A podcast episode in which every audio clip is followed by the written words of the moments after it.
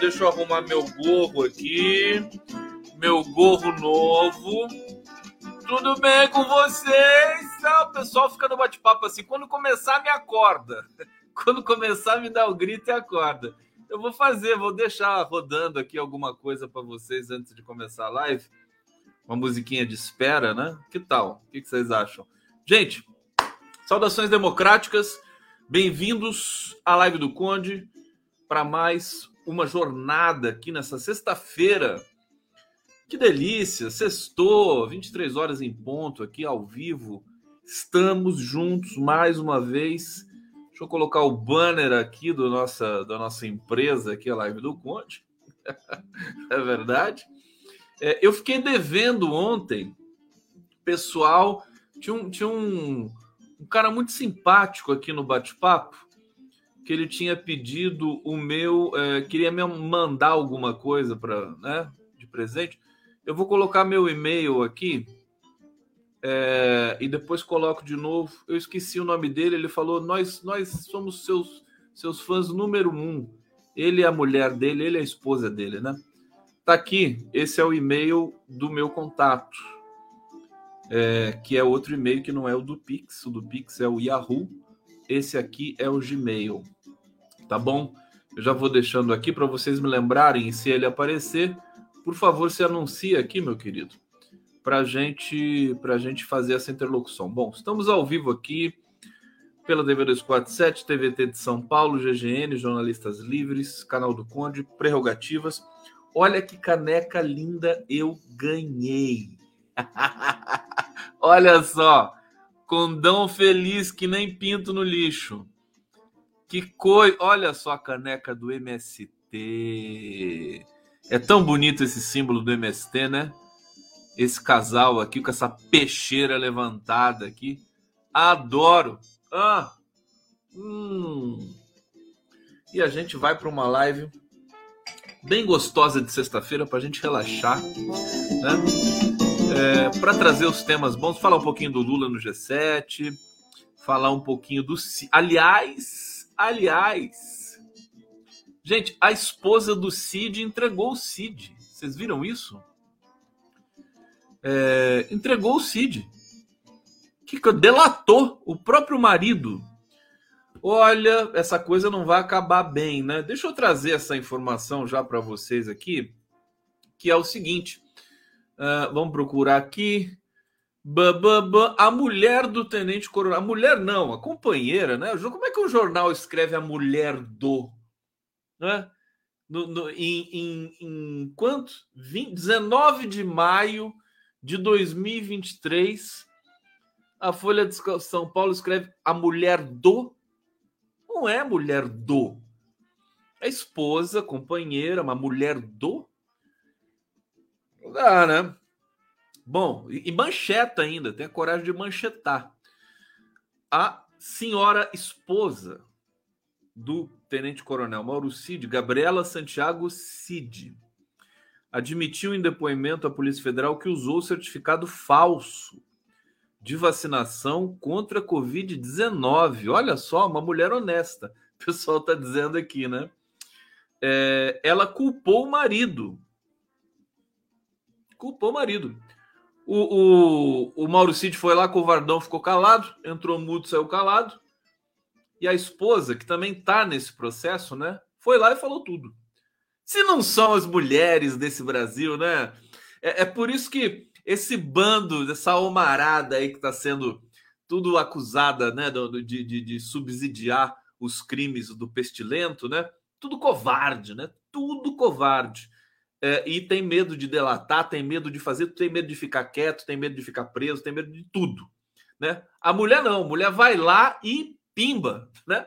Já fala, ai, ai, como deveria ter mais mulheres nesse nesse embrólio todo. E tem poucas mulheres, porque as mulheres, afinal de contas, têm mais o que fazer em vez de ficar ajudando bandido, né?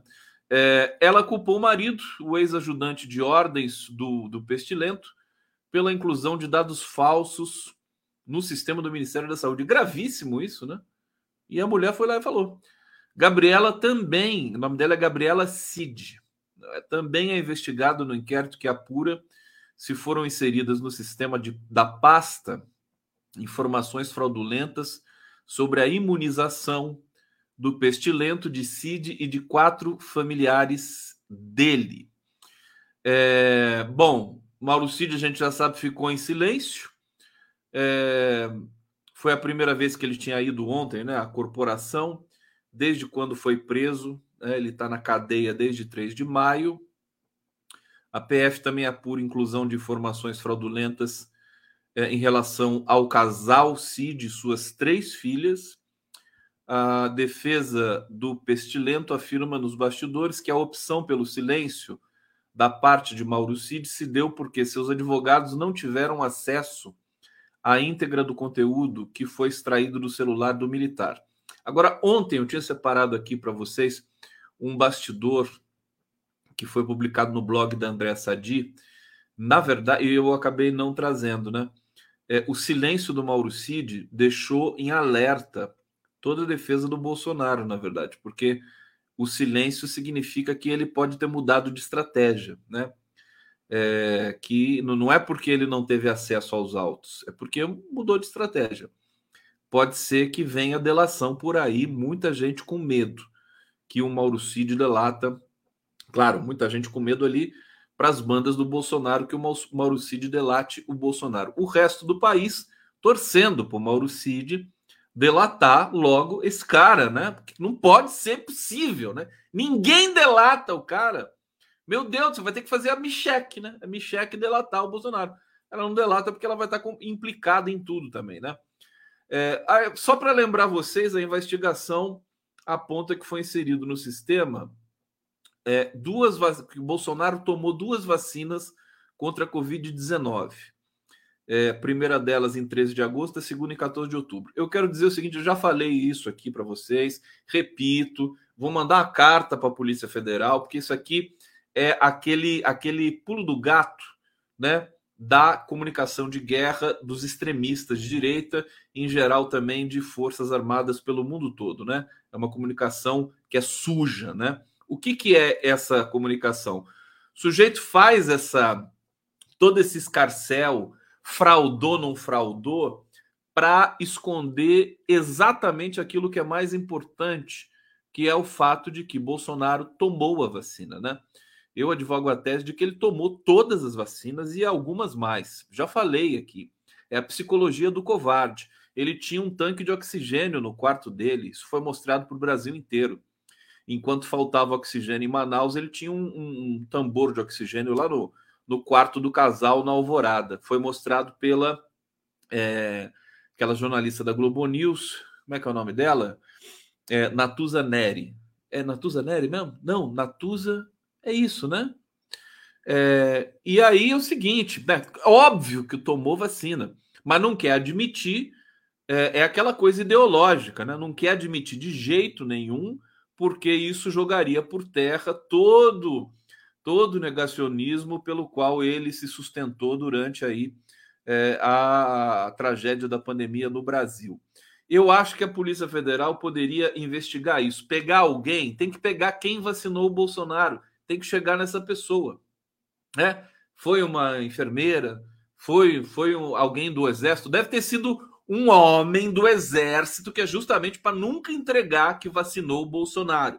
Só os dois sabem, né? Então nunca mais ninguém vai saber. Mas é óbvio que ele tomou vacina. Se tivesse um, uma possibilidade de um exame, de um, de um, de um exame de DNA, alguma coisa assim, para ver se ele tomou ou não tomou vacina, imagino que tenha, né? Fazer um exame de sangue nesse verme aí, a gente vai acabar sabendo tudo isso. Bom, é, a inserção desse registro retroativo é, na rede do Ministério da Saúde ocorreu em 21 de dezembro, pouco antes do pestilento ir para os Estados Unidos.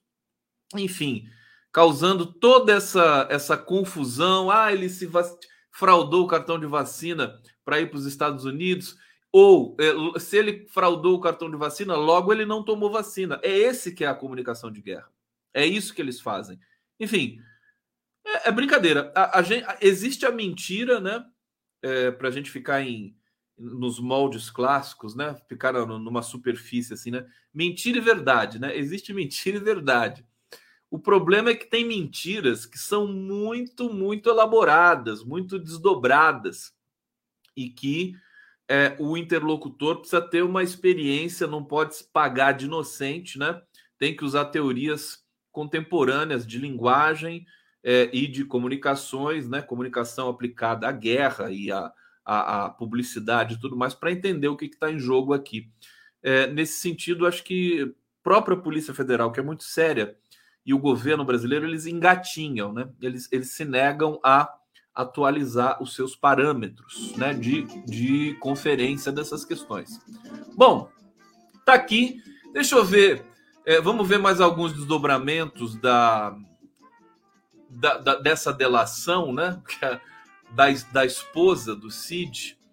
É, aqui, defesa de Cid. Então, a situação do Mauro Cid é grave e uh, a defesa deste tenente-coronel é, já está entrando em modo desespero aqui. Pediram a revogação da prisão ao STF. Tem gente falando coisa boa aqui no bate-papo, hein? Como de costume. Zoraia Vargas, Guy Debord sobre a imagem mídia, maravilhoso. Ah, tá falando do livro aqui que é a Sociedade do Espetáculo do Guy Debord. Muito bom. Olha a Luciana Gatti aqui, tá inspirado hoje, hein, Conde? Hoje? Hoje? Como assim? Como assim? É, o Ramon aqui, Ramon Kesslen, Conde, te amo. Que ótimo. Também te amo, querido. Obrigado, viu? Olha só que beleza isso aqui, muito carinho. Música, música, música, música. É, zero perdão, 100% cadeia para Bolsonaro. E deixa eu ver, a Creuze Marta dizendo aqui, concordo plenamente com a sua teoria, Conde, mas isso aí, puxa, me parece tão evidente, né? é um mentiroso. O cara é mentiroso e covarde. que, que aposta que você faz? É óbvio que ele tomou vacina. É, vamos aqui para o Superchat. Deixa eu agradecer José Abílio de Almeida Magalhães. Não, bonito. É, Natália Araújo. Está aqui, Fernando Oliveira, tornando-se membros aqui do nosso coletivo. Marcos Nova Canaã, Mato Grosso, MST para sempre e Silvana Costa. Conde, boa noite. Randolph no PT defendendo exploração do petróleo na foz do Rio Amazonas, próximo a biomas e terras indígenas. É isso mesmo? É isso mesmo, viu, Silvana? É isso mesmo. Randolph não, não tem a menor.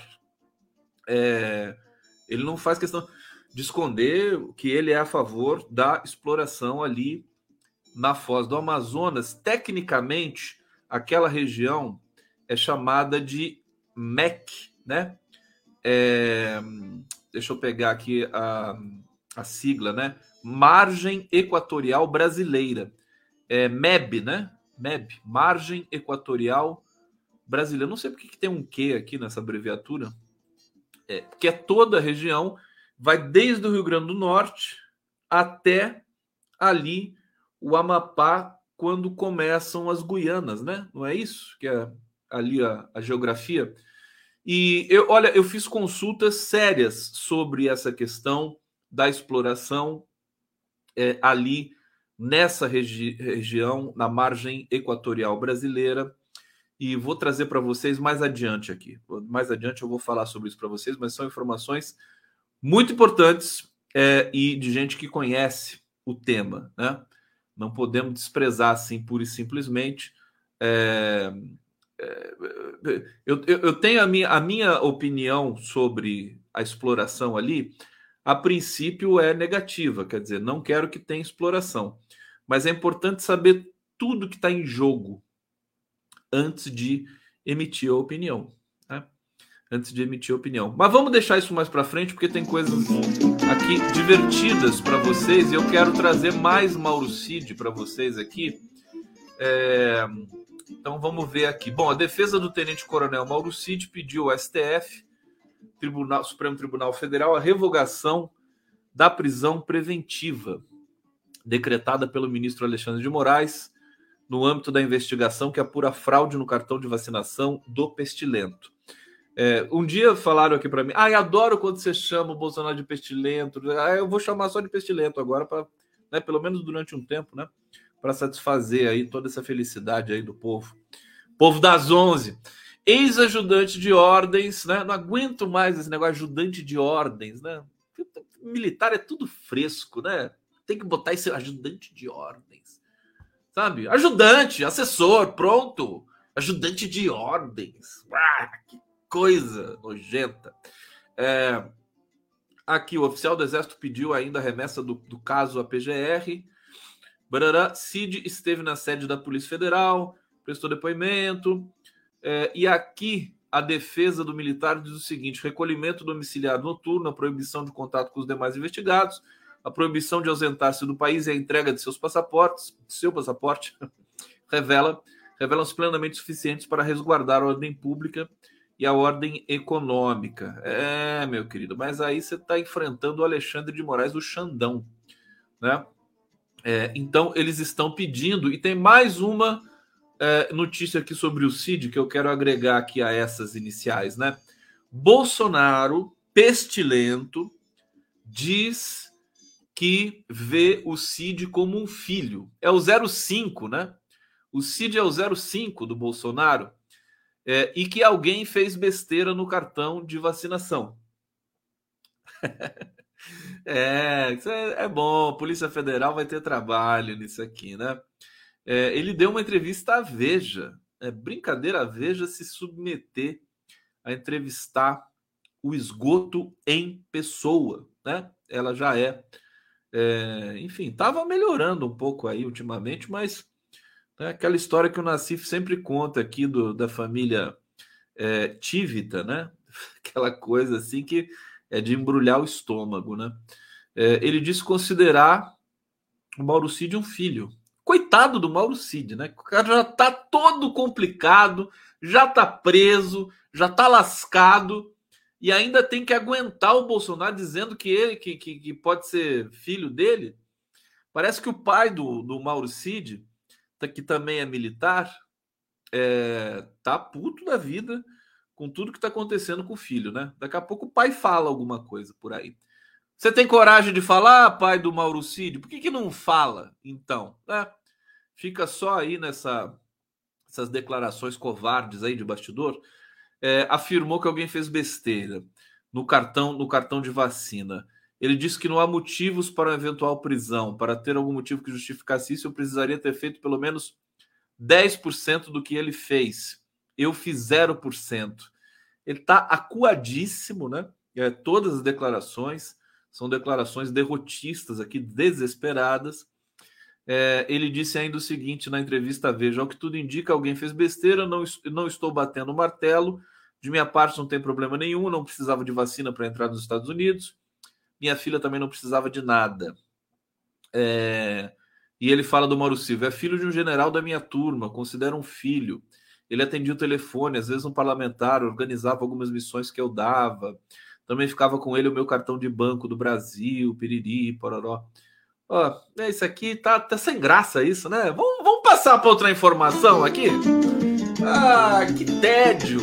Bolsonaro, o pestilento não é notícia mais, ele vai ser notícia agora.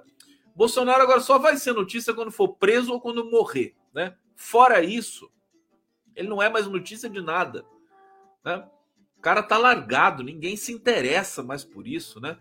Ah, e aí eu, eu quero aproveitar, quero aproveitar e, e reforçar aqui uma, uma posição que eu tenho sobre as CPIs, né, que estão que estão começando lá em Brasília. É, eu acho que vai ser um fiasco tão grande todas as CPIs, todas.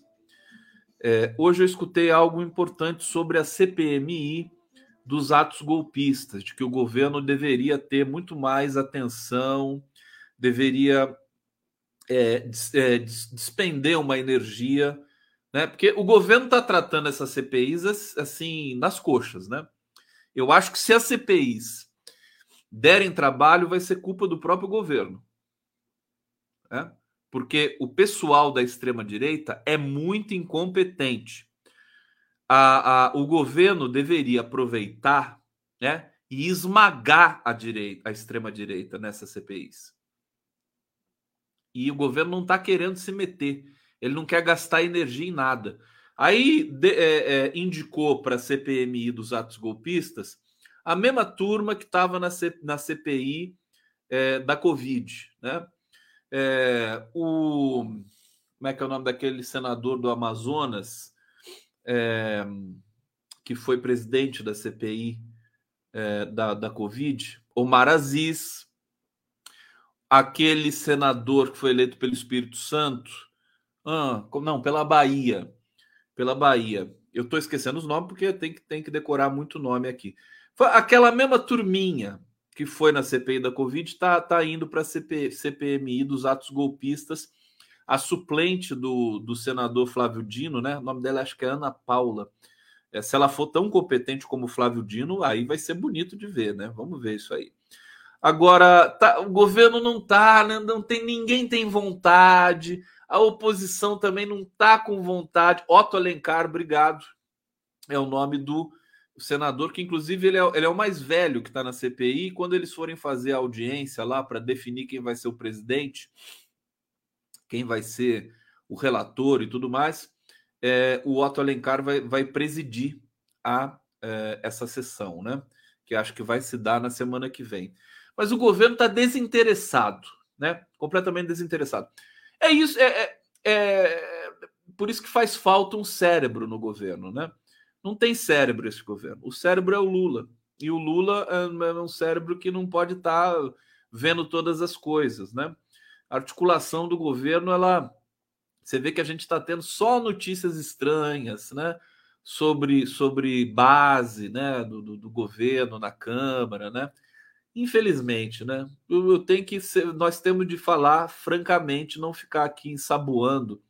É, e aí tem esse problema o tratamento do governo com as CPIs me parece um tratamento é, é, arriscado no sentido de, de, o governo ser indiferente. O governo poderia aproveitar e ir para cima da, da extrema-direita, porque eles, eles não vão conseguir ter ibope nessas CPIs. Bom, o que, que vai acontecer? Vai ficar na mão do MST e do Prerrogativas, que vai é, prestar assessoria para o MST durante a CPI do MST, né? Que vai ser presidida, na verdade, a relatoria é do Ricardo Salles, que é um cara completamente imundo, né? Acusado de um monte de coisas, é, com muitos esqueletos no, no armário. E todas essas questões elas vão pipocar na CPI se tiver gente ali para dizer essas coisas, né? Então, é, é, mas a despeito disso, né? Vou repetir. Acho que vai ser um tremendo fiasco. É, todas elas, CPI das americanas, do futebol, todo mundo querendo vitrine só, tá todo mundo só querendo vitrine. Aliás, o governo entende a CPI também, não do ponto de vista, me parece, político, como poderia e deveria entender. Ele entende também como vitrine, como holofote, né? Se continuar nesse entendimento, se continuar rebaixado assim, ele vai começar, vai começar a sofrer pressão de uma extrema direita que está quase morta, né? O pessoal não tem credibilidade. Deltan Dallagnol acabou de ser caçado.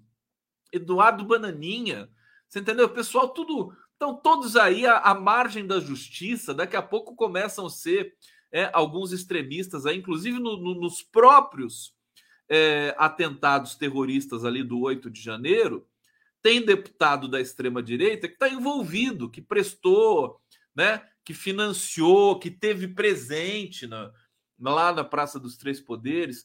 Então, acho que é, é uma certa irresponsabilidade. O governo ele vai muito bem em muitas áreas, mas nessa área ali doméstica, na, na sala de estar, que serão as CPIs, acho que o governo bobeou, né? E agora a gente tem que contar com a sorte, aquela coisa assim, oremos, né? Oremos continuo mesmo assim achando que vai ser um grande fiasco, né? Porque a extrema direita não tem discurso agora para mobilizar para emparedar governo nenhum.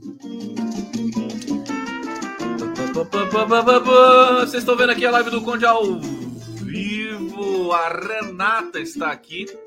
Conde, uma live com Mink, Arruda e Luciana Gatti. É, Arruda quem? Quem que é esse Arruda? Claro que sim, né? Hoje, hoje fiz uma live com o Mink, conversei com o Mink. É, e ele foi muito bacana. Inclusive contou histórias pra gente também. é, da época que ele foi ministro e tal. Gilberto Chitini, Conde, sua touca hoje é praticamente uma auréola, tal qual um querubim.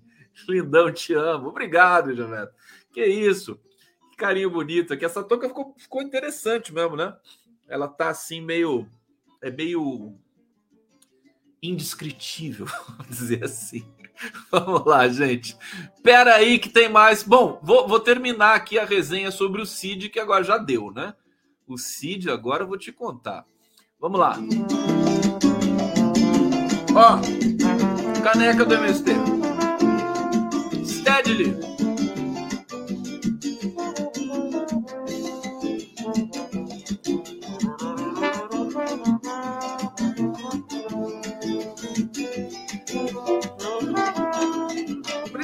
Obrigado a todos que estão aqui. O Lula está dando um show no Japão, o Ricardo Barros está dizendo aqui. E G1 quieto está é, tá falando da, do site da Globo. Vamos falar do Lula no Japão, né? Vamos falar do Lula no Japão, que é divertido. Primeira coisa, deixa, deixa eu falar para vocês o seguinte: o Lula, eu já disse isso ontem, né? Mas eu não canso de repetir. O Lula não queria ir para o Japão ele achava que, as, que foi um convite assim, sabe aquele convite? Ah, vamos chamar o Lula, né? Só para figurar ali, tipo, vem aqui o convidado, não sei o quê. É aquela coisa, quem nasceu para ser o centro das atenções não aceita é, qualquer convite besta, assim, né? E aí o que, que, o que, que foi o que, que foi necessário fazer? As diplomacias é, negociaram isso. Foi feito um convite mais contundente do próprio presidente japonês, e aí o Lula falou: bom, Aí, aí, aí o Lula não aceitou ainda. Ele só aceitou quando a sua assessoria internacional, que acho que é a melhor, melhor parte da assessoria do Lula, é a assessoria internacional, é, em que tem ali o Celso Amorim, né? É, quando ele acertou reuniões bilaterais com nada mais, nada menos do que nove países. É uma maratona de reuniões bilaterais. Então, o Lula ele não está indo lá para ficar tirando foto, para ficar com um discurso demagógico, né? De ai, viva a natureza, proteja o meio ambiente, quero a paz. O Lula não gosta disso. E isso que é bom nele, né? Ele não é o cara desse marketing barato, né? Ele quer é, conversas concretas. Conversas concretas. Então, é, é, o que que ele é, o que, que ele fala, o que, o, que, o que, que ele quis? Reuniões bilaterais com a Austrália, com a França, com Macron. Ontem eu tinha dito aqui para vocês. Tem reunião com o presidente da Indonésia. É, quem mais? Acho que um país africano, agora não me lembro. É, e todo mundo quer conversar com o Lula, porque o Lula tem uma coisa especial que, o, que os outros chefes de Estado nesse momento não têm né? O Lula tem o discurso do, do meio ambiente, que né, ele tem é, a maior floresta tropical do mundo para cuidar, é o país que, que mais produz energia limpa, o Brasil, energia renovável, né? É, e tem muitas outras coisas. Tem o fato de ter vencido a fome, de ter tirado o Brasil do mapa da fome uma vez, né? De ter construído muitas coisas no mundo todo é, e de não ter medo. Então é isso. Ele foi lá para trabalhar, não foi para ficar é, se exibindo, né? É, então isso já muda toda todo o caráter da, da visita dele, da visita, da chegada dele para o G7, que não é mais o mesmo. O G7, é, o produto, o produto do G7 é menor que o, o, os BRICS, né? É, o Reginaldo Nasser, hoje professor de Relações Internacionais da PUC, na, na, no, na, na, coluna de vídeo dele, na Carta Capital, ele mostra o gráfico, né? É, e o, o PIB dos BRICS ultrapassou o PIB do G7. Então, é, o mundo mudando realmente de, é, de, de, de dessa, dessa dinâmica que sempre foi dominada quase que exclusivamente pelos Estados Unidos. Bom, o Zelensky está indo para o Japão também. Eu vou começar pelo Zelensky, né? É, é, segundo informações, para pressionar Índia e Brasil é, para que é, esses dois países que se mantêm neutros. Você vê que a, a imprensa brasileira faz um esforço gigantesco para dizer que o Lula e o Brasil e o governo brasileiro é, não são neutros na questão da guerra da Ucrânia, né? Eles ficam dizendo que o Lula tomou partido, que foi estar tá do lado da Rússia, da China, piriri pororó. Bom, o próprio G7, o próprio Zelensky, é, considera que o governo brasileiro é neutro e quer tirar o governo brasileiro da neutralidade. Você vê a credibilidade do nosso jornalismo. Bom, é, foi divulgado, portanto, né, por autoridades ocidentais, como diz aqui esta matéria é, do Financial Times, é, que o presidente da Ucrânia, Volodymyr Zelensky, vai ao Japão participar presencialmente da cúpula do G7. É, ele chegou na Arábia Saudita, participou lá de uma, de um, de um, de uma audiência também. É, objetivo da viagem ao G7 seria fortalecer o compromisso dos integrantes do grupo ocidental com a Ucrânia e assegurar o apoio da Índia e Brasil, não integrantes do G7. É, presidente Lula e o primeiro-ministro indiano Narendra Modi estão na cúpula é, como convidados. De acordo com o The New York Times, várias autoridades afirmaram que a presença de Zelensky tornaria mais difícil para os líderes de Índia, Brasil e outros se manterem relutantes em apoiar a Ucrânia. É totalmente furado isso aqui, né? O Lula, o que, que pode acontecer? Ele pode conversar com o Zelensky. A, o Brasil já avisou que, se for convidado oficialmente, é, tende a aceitar o um encontro Lula-Zelensky. O encontro é um encontro. É um encontro. É, e a, o interesse do Lula é um cessar-fogo para que se acabe. Né? A gente já está com um problema. Né? Na Itália está faltando macarrão. Né? Não tem massa de macarrão mais na Itália porque eles dependem do trigo da Ucrânia. Né? E o trigo russo, a Rússia é o maior produtor de trigo do mundo, né? É, eles não estão comprando o trigo da Rússia é, por questões de, de melindres né? diplomáticos. Então a situação começa a ficar complicada na Europa. Né? Daqui a pouco a gente vai passar por um verão europeu e depois vem o inverno. E aí a gente, é, muitos analistas dizendo que é nesse inverno que as coisas serão muito sentidas ali pela população europeia, né? Então eu acho que é, essas especulações de que o Lula caiu numa armadilha, que ele vai ser usado pela isso tudo é delírio, né? Os jornalistas estão aqui cansados, né? O pessoal já está na, na, na, na, curva do rio já, né? Esses jornalistas brasileiros. É, eu acho que no fundo essa a, a, o, o, o G7 está muito envelhecido, né? Eles têm força, claro que tem, está muito envelhecido. O discurso deles já, sabe, já, já espana, né? já está uma coisa repetitiva, chata. Né? Eu acho que o grande, acho que se o Lula conseguir mais, mais é, investimentos no Fundo Amazônia, acho que esse seria o grande. É, o Lula poderia investir nessa questão, investimentos para o Fundo Amazônia. Particularmente, né? Não me chamem de otimista, mas eu acho que vai ser um passeio do Lula no, uh, no G7. Vamos aguardar as notícias que virão amanhã, se a imprensa não sabotar e, e, e, e né, é, como é que se diz? É, boicotar a cobertura desse evento e a presença do Lula. Mas eu acho que vai ser um passeio dele. Ele vai sair mais forte de lá e o Brasil também mais forte.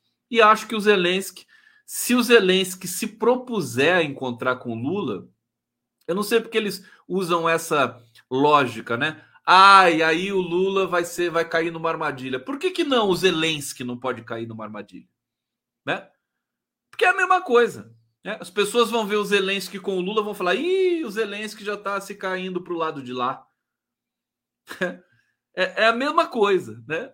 É, em vez de falar, pode ser o Zelensky que está que tá se dobrando e não o Lula.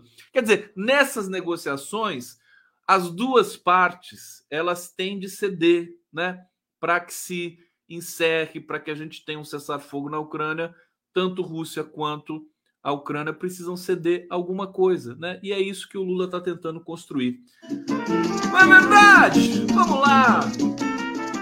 Marina Trindade, você está reluzente Teve alguém que disse aqui que eu uso eu uso gorro porque tenho vergonha da minha careca. Gente, eu tenho um orgulho da minha careca. Minha careca, sabe? Eu gosto, eu go adoro. Aliás, eu tava deixando de usar gorro um tempo atrás. A minha careca fica bonita aqui. Eu vou um dia eu vou tirar. Não vou tirar agora porque senão vocês vão vocês vão ficar assustados, né? É, senão o choque é muito grande. Mas eu, eu não, não, não deixo de usar o gorro porque um dia um internauta, um internauta passou. Eu sem gorro agora me sinto nu também, né? Então, né, uma coisa quase pornográfica. O internauta falou assim: cadê o gorro? Reclamaram, né? Cadê? Você não vai pôr o gorro? Cadê o gorro? Eu uso gorro, eu sou, sabem que eu sou músico também, e músico tem essas manias, né? Então vai saber por que, que eu uso gorro, né? Músico, né, bota um coletinho, tá, uma coisinha assim. E eu sempre toquei com gorro, gosto de usar o gorro tal. E passei a fazer live com gorro e ficou essa coisa de usar o gorro. Então eu tentei tirar uma época aqui para parecer uma pessoa mais séria, né? Aquela coisa assim. Aí o pessoal reclamou, ah, eu não vou embora. Aí eu falei, então tá bom. Então agora eu ganho gorros né, do Brasil inteiro e aí eu tenho que usar, na é verdade. Gente, Vamos aqui para o bate-papo do condão. Olha só, Fernanda Bezerra, Lula tem que ficar esperto com o Zelensky. Tem, mas o, o Zelensky, o Zelensky é um cocozinho perto do Lula. Vamos falar a verdade, aquele cara lá é um, né? Esse, o Zelensky é, um, é o Léo Lins, né? é, é, é, um humorista nazista, né? É isso que é o Zelensky. Até parece, né? Tem medo. O Stuquinha já vai dar um jeito no, no Zé. Ô! Cadê o Stucker? Né? Stuquinha tem que dar um chega para lá nesse tampinha desse Zelensky. Mama Flor Ação Terapêutica. Conde, prazer. A, representa a associação Mama Flor. Que nome lindo isso. Estamos com muita expectativa com a pauta sobre a discriminação do porte de drogas, pautado pela ministra Rosa Weber, sem definir quantidade, consumo ou tráfico são definidos por parâmetros racistas. Mama Flor, meu amor, se quiser me ajuda nisso, tô, tô dentro aqui, viu, querida Mama Flor? Que lindo, né? Mama Flor, Mama Flor, dá vontade de ficar cantando Mama Flor. Deixa eu colocar o meu e-mail aqui. Se você quiser me mandar um e-mail para que eu faça algum tipo de cobertura com relação a isso. Não sabia que a Rosa Weber estava envolvida nisso. É muito importante a gente descriminalizar as drogas, né? É, o Brasil poderia dar um passo à frente, um passo além, porque a criminalização das drogas interessa a esse império nojento estadunidense aí, é, e, e, também ao sufocamento das populações mais pobres no Brasil, no caso, as populações negras das periferias também. É uma um, praticamente um genocídio em curso também que a gente tem. É, então, até por essa mudança de polaridade no, no, planeta, né, chegando a China e saindo dos Estados Unidos, acho que a chance é muito boa para a gente é, assumir essa pauta de uma vez. Então, tá aqui, Mama Flor, um beijo para você. Olha, Valquíria Lopes Tozeto colaborando conosco. É, a Renata aqui sugerindo mais uma vez. Mink, delegado Saraiva e Luciana Gatti, que trio. Tá aí, maravilhoso. Vou, vou, vou articular. Vamos articular sim, tá uma delícia conversar com essa galera aí. É muito bom. Eu quero conversar. Meu negócio é conversar com as pessoas. O pessoal tá querendo a vinheta do Lulão aqui, né? Tomar café, almoçar e jantar. Vamos lá comigo. Vinheta do Lula. Hoje, espera um pouco. Tomar café, almoçar e jantar. Tomar café, almoçar e jantar. E amando outra vez, graças a Deus eu estou aqui. Firme, forte, firme, tomar café, almoçar e jantar. Tomar café, almoçar e jantar. Um abraço e até o próximo café. Isso aqui já virou um hit, né? Um hit total aqui. O pessoal ama, quer ver? Ó? O Thiago, tipo, delírio. Todo Thiago, ó! Célia Emília, adoro! Renato Trigueiro, heavy metal. que mais? que mais? O pessoal ama o Tomar Café aqui. A Dodora está dizendo droga criminalizada interessa, acima de tudo, aos traficantes, aumenta o preço. É... Olha lá, quer ver? Uó, muito irada, Marina Trindade. É, deixa eu trazer aqui, então, vamos lá para a segunda metade do nosso papo. Olha que interessante isso aqui, gente. É, peraí, que está chegando um superchat aqui, deixa eu já ler, para não deixar para depois, né? Ana Lúcia de Lima Pereira. Conde, eu me lembro quando Lula encontrou o Papa Francisco depois da prisão, combinaram de militar pela paz e contra a fome no mundo. Isso que eles estão fazendo. Sim, é, e eu acho que eles precisam já se encontrar rapidamente, os dois de novo. É tão bonitinho ver os dois juntos, né? São as duas maiores lideranças globais: Papa Francisco e Lula. Um argentino e um brasileiro. É isso aí.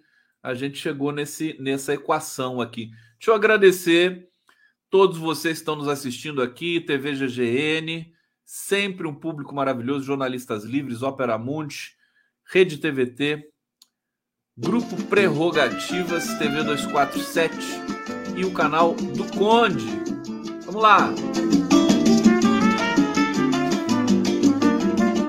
Olha, tem uma notícia aqui sobre a regulação das Big Techs nos Estados Unidos ou desses caminhos que estão sendo traçados aí por essas é, por esses setores, né, da sociedade, governo é, e, empresas e, e, e, big techs, as grandes empresas de tecnologia. Eu uh, hoje não sei com quem foi que eu tive esse debate, talvez com o Breno Altman, que é o seguinte: é, o, ao passo, os, os, Estados Unidos vão perdendo espaço, né? E vão querer. Foi com o Reginaldo Nasser, que é professor de relações é, internacionais na PUC de São Paulo. É, eu, eu apresentei para ele a tese que o Arbex costuma dizer aqui de que os Estados Unidos jamais vão deixar de é, sabotar, operar, né, é, pelo mundo afora para não perder a hegemonia. Agora tem certas coisas que são incontornáveis, né? A China está ficando mais forte, cada vez mais, crescendo com muita rapidez, tem uma população gigantesca, né?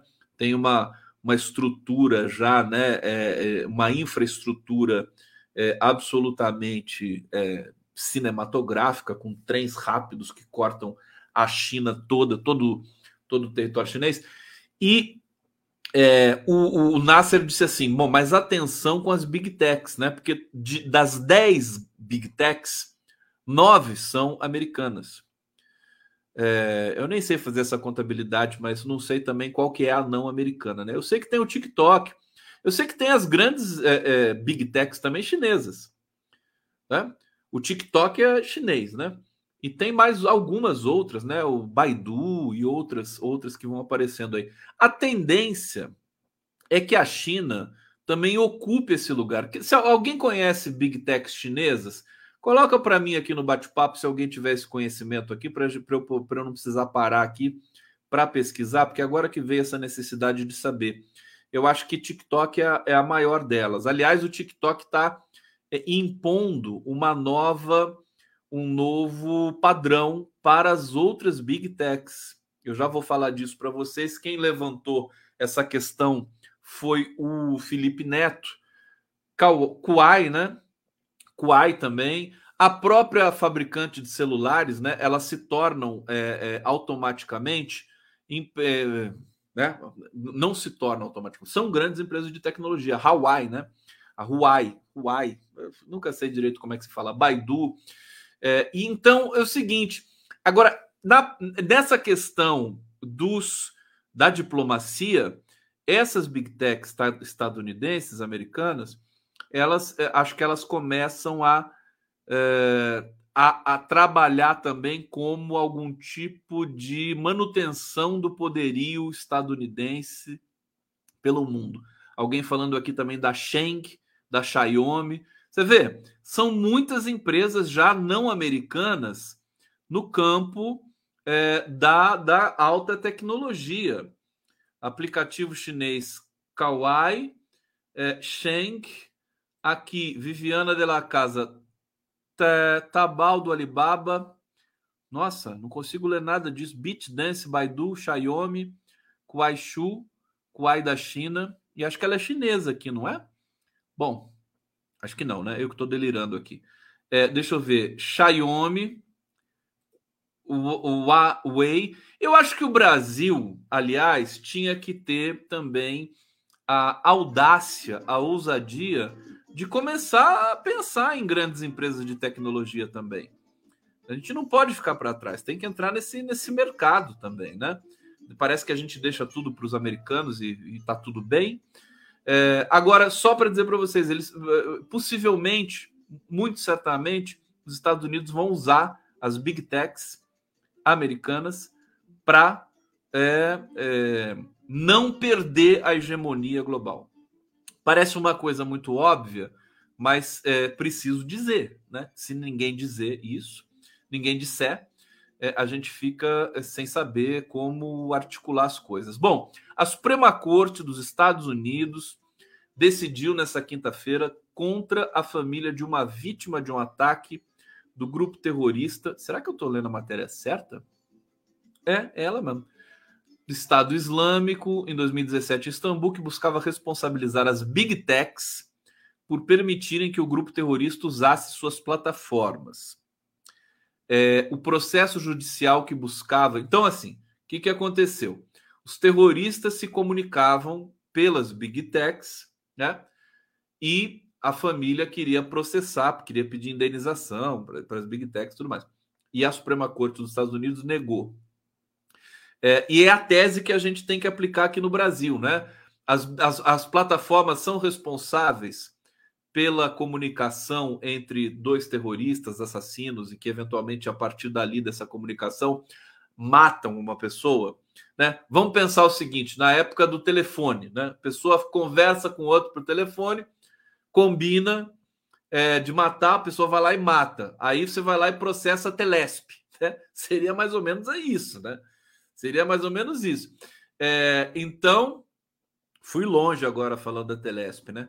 Então, é por isso que a gente precisa qualificar muito esse debate para não ficar uma coisa meio é, é, assim, infantiloide, né? Processo judicial que buscava responsabilizar o Twitter, o Facebook e o Google por auxiliar e incentivar o terrorismo internacional não pôde prosseguir, definiu o tribunal de forma unânime. Tá? De acordo com informações é, do Scotus Blog, o ministro Clarence Thomas argumentou que a mera criação de contas de mídia social não é culpável, mesmo que maus atores como é o uh, como Estado Islâmico sejam capazes de usar essas plataformas para fins ilegais, às vezes terríveis. Mas o mesmo pode ser dito sobre telefones celulares, e-mail, internet em geral, enfatizou Thomas. Bom, é... então esse esse dado que me faz tomar cuidado com relação a, a aquela acusação bastante né, é, chapada, né? Chapada no sentido assim, uma crua, né? De falar assim, não, as big techs são responsáveis. O Google é responsável pelo massacre é, de Blumenau. Eu acho que não é bem assim, né? A gente precisa sofisticar um pouco mais essas teses. Antes de ir para a fala do Felipe Neto, deixa eu vir aqui para o bate-papo, que está chegando muita coisa aqui. Vamos lá. Olha, Maria, é, Mama Flor, Mama Flor está aqui dizendo: enviarei sim, faço o mesmo pedido que fiz ao La Estopa. O assunto é amplo: economia, ambiente, reparação social, cultura e direito religioso. Como associação, afirmo: a maconha está legal para ricos e chega em casa. É isso, né? O, quem tem dinheiro pode pedir pelo, pelo iFood, né? Pede lá, dá, dá dois baseados aí e uma macarronada, né? Para acabou, legal. Obrigado, viu, Mama Flor? Pode mandar é, para o meu e-mail. Aliás, quem quiser é, me mandar alguma coisa, muita gente quer falar comigo e tal. O e-mail é esse, tá, gente? Eu não uso outro e-mail que é o do, do Pix, por enquanto não mas acho que isso aqui fica mais fácil. Eu vou daqui a pouco eu vou dar uma olhada lá no Yahoo também para ver se chegou alguma coisa. Mas tá aí, eu adoro receber mensagens, tá? É, Valquíria Lopes Tozeto, Conde, participe do nosso sarau dia 27 no Espaço 180 em Caçapava. Olha só, Caçapava, viva Caçapava. Que dia 27?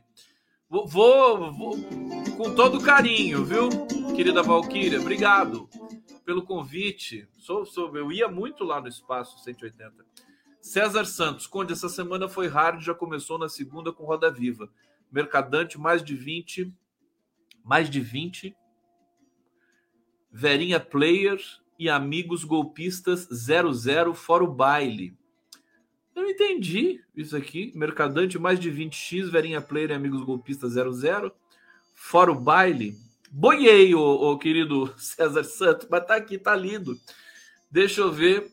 É, não, tá aqui. Pronto. Vamos pro, pro Felipe Neto aqui. Vamos lá. Gustavo, arroba. Gente, o Deltan Dallagnol hum, em Curitiba. O que, que é isso? Tem que mostrar para vocês. O Deltan Dallagnol voltou para Curitiba achando que ia ser recebido por uma multidão, não tinha nem três pessoas para receber ele. Eu tenho um vídeo aqui constrangedor e cômico do Deltan Dallagnol é, desfilando num carro de som em Curitiba. Olha aí. Aqui nasceu a Lava Jato, aqui nasceu o combate à corrupção no nosso país, aqui nasceu uma esperança de um Brasil melhor. Curitiba não é o germe do fascismo, Curitiba é o germe da verdade, é o germe do combate à corrupção, Curitiba é o germe ele ficou dese... Olha quanta gente seguindo o Deltan Dallagnol. Quer dizer, olha isso, gente. Que coisa. É, ele não tem o menor senso de ridículo. Que coisa ridícula. Desesperado, ele está desesperado. Olha, o Prerrogativas entrou um pedido do Ministério Público para investigar as negociatas financeiras do Deltan Dallagnol, quando ele adquiriu imóveis, né? Também foi beneficiado pelo Minha Casa Minha Vida. Também parece que ele adquiriu lojas da Ering para a família dele e tudo mais. Tem muita sujeira na família Dallagnol. É, e, é, e o Prerrogativas está pedindo investigação nesse quesito também. Não pode deixar, tem que ir para cima. Cara foi caçado, não vamos esquecer esse cara. Agora que não tem foro privilegiado, tem que ver os maus, maus feitos. Né? Agora ficou vulnerável. E tem que ir para cima dele. Que é o que o Prerrogativas está fazendo, com muito orgulho. Não é verdade? Bom, olha só o que o Felipe Neto falou, só para a gente registrar isso aqui. Tá dizendo o seguinte: tá, tá vindo uma grande mudança aí, viu, gente? É, daqui a pouco vai mudar um pouco esse panorama, né? Dessa estrutura, likes, inscritos, é, isso está em, em, mudança acelerada. Enquanto a gente está discutindo aqui PL das fake news né, e, e paixões para todos os cantos, achando que vai desmonetizar sites e vai super monetizar as, as já enriquecidas, os já enriquecidos veículos de comunicação é, é, convencionais de cativeiro brasileiros, né? É, pode pode estar tá vindo uma mudança muito mais radical, né? E que vai mudar é, o financiamento e a, a, remuneração de todo mundo que opera nas redes, né? Vamos abrir os olhos. Felipe Neto está aqui alertando. E olha que interessante: plataformas desincentivam sistema de seguidores para favorecer algoritmos. Ele diz aqui o seguinte: já perceberam que quase ninguém mais ganha inscritos no YouTube? Que a maioria dos seguidores no Instagram estagnou? Esse é o segredo. As plataformas não querem mais que vocês sigam ninguém é, elas querem decidir o que você vai consumir. Né? Ele apontou. É, a gente pode estar tá perdendo né, essa, esse aspecto virtuoso da coletividade social nas redes, porque nós não soubemos cuidar desse patrimônio, nós, nós é, transformamos isso numa coisa é, deletéria. Né? É, e aí nós vamos ficar completamente nas mãos desses algoritmos. Ele diz: tudo isso veio depois da explosão do TikTok, que fez as demais plataformas ficarem desejando a mesma premissa. No TikTok, tanto faz quantos seguidores você tem. Quase ninguém abre a timeline seguindo. O algoritmo decide tudo. Todo criador está na mão do TikTok e nenhum pode exigir rigorosamente nada. É isso que o YouTube e o Instagram querem eu vou pro TikTok, né?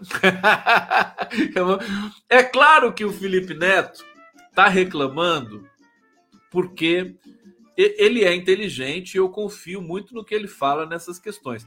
Agora, é claro que ele está reclamando porque a receita dele deve ter despencado né, nos últimos meses ou até anos, porque realmente essa você chega num teto também, né? O cara lá, arrumou 40 milhões de seguidores, né? Não, quem que vai seguir mais esse cara, né? Fica uma coisa meio over, né? Então ele está se queixando disso. Agora é bom a gente abrir o olho, viu? É bom a gente abrir o olho porque realmente é, essa toda essa engrenagem de seguidores, né, desse volume da popularidade digital, ela pode estar com os dias contados. Gente, sextou, live do Conde! Olha só! Chegando aqui no final da nossa live, deixa eu ver se eu tenho mais algum recado importante para vocês. Um, vamos ver aqui. Acho que é isso, né? Semana termina aqui com um gostinho de vitória, né? Gosto de vitória da, da, da nossa causa. A gente viu o Deltan ser, com muita justiça, caçado. É, só está começando esse processo. O próximo da lista é Sérgio Moro. A gente vê o Bolsonaro e os bolsonaristas todos emparedados pela justiça e vemos o Lula brilhar lá fora. Né? É, temos problemas aqui. Tem a questão da, da, aprovação das matérias, do arcabouço e tudo mais, das chantagens do Arthur Lira. Agora, eu posso garantir para vocês: o Lula não nasceu ontem. Ele está se precavendo com uma porção de coisas aqui. Se certos setores do governo não estão funcionando a contento e à altura do próprio Lula, ele está é, é, operando na, no, no, na, naquele limite, né? que é, ele se protege com muita qualidade. Eu acredito isso, eu acredito nisso, né? Que o Lula vai estar tá se protegendo e, consequentemente, ele protege o Brasil, né? Porque ele nada mais é do que o voto popular consagrado, finalmente, que nos dá muito orgulho ali é, instalado no Palácio do Planalto. Tá bom, gente? Olha só, obrigado, viu? Obrigado pelo carinho pela colaboração de vocês. Fim de... Um excelente fim de semana para vocês. Deixa eu pegar minha canequinha do MST aqui, que eu tô apaixonado por ela. Hum. E aí, a gente se encontra na segunda-feira. Opa, tá chegando mais um aqui, superchat. Deixa eu ler esse último aqui. É minha querida Lu. Luciana Gatti, onde o YouTube não me mostra sua live todas as noites, eu te assisto todas as noites, inscrita com o sininho marcando todas. Tá vendo como é que é? Você tem que ir com tudo, né, Luciana H? Você tem que se inscrever, ativar sininho e ainda procurar lá para receber tudo. Ó, um beijo para vocês, juízo e a gente se vê na próxima segunda-feira com mais uma live do Conde. Valeu, gente.